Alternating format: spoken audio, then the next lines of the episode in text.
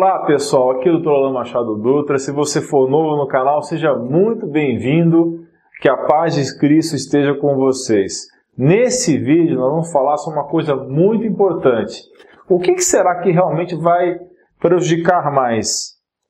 O problema do bicho que está assolando todo mundo ou a economia que está sendo extremamente prejudicada?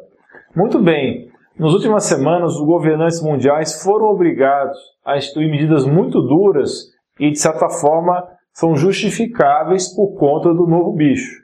Porém, o que muitas pessoas agora estão discutindo, inclusive um influente colunista do New York Times chamado Thomas Friedman, o Thomas Friedman ele entrevistou três grandes médicos americanos, entre eles o epidemiologista de Yale chamado Dr. David Kantz.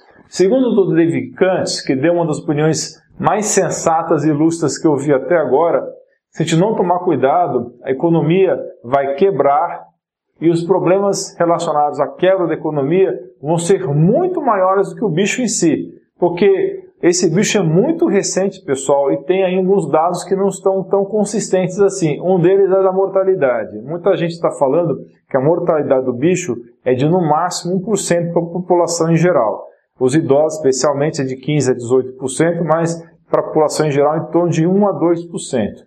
Então, muita gente está discutindo isso agora, isso tem que chegar nos ouvidos dos governantes. Então, se você puder, faça chegar esse vídeo no ouvido do ministro da Saúde, das autoridades nacionais, dos prefeitos e também dos governadores, porque tem muito político por aí se promovendo às custas do bicho, ok? Estão adotando medidas às vezes meio erradas só para aparecer para a próxima eleição. Então fiquem muito atentos, ok?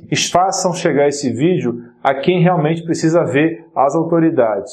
Muito bem, esse epidemiologista do Dr. Kantz, ele sugeriu uma medida muito interessante. Em vez de deixar todo mundo isolado por mais de um mês, como algumas pessoas estão sugerindo, sugeriu que tenha um isolamento inicial de 14 dias para todo mundo e que depois os jovens e saudáveis vão trabalhar para a economia voltar a girar, ok? E não adianta quebrar o Brasil, quebrar o mundo por conta desse bicho, que vai ser muito pior a recessão econômica, especialmente para os mais pobres, especialmente para os menos, para os mais necessitados, do que ficar simplesmente isolando todo mundo. Então, um isolamento inicial de 14 dias e depois desses 14 dias, deixar isolados somente os doentes, os doentes crônicos especificamente, os que têm sintomas gripais e também os idosos, tá? Isso seria uma medida muito mais precisa para isolar as pessoas realmente que são vulneráveis à doença e deixar o resto trabalhar, ok? Porque isso seria muito mais sensato até para a economia continuar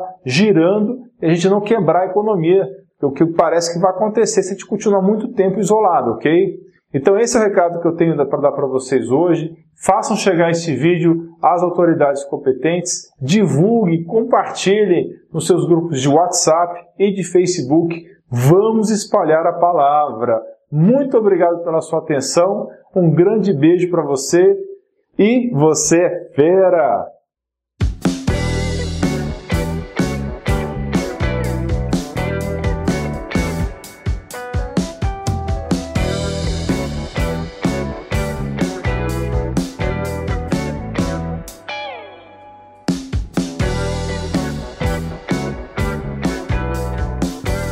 Não se esqueça de dar like no vídeo, clicar no botão de inscrição do canal e clicar no sino para ser avisado de novos vídeos.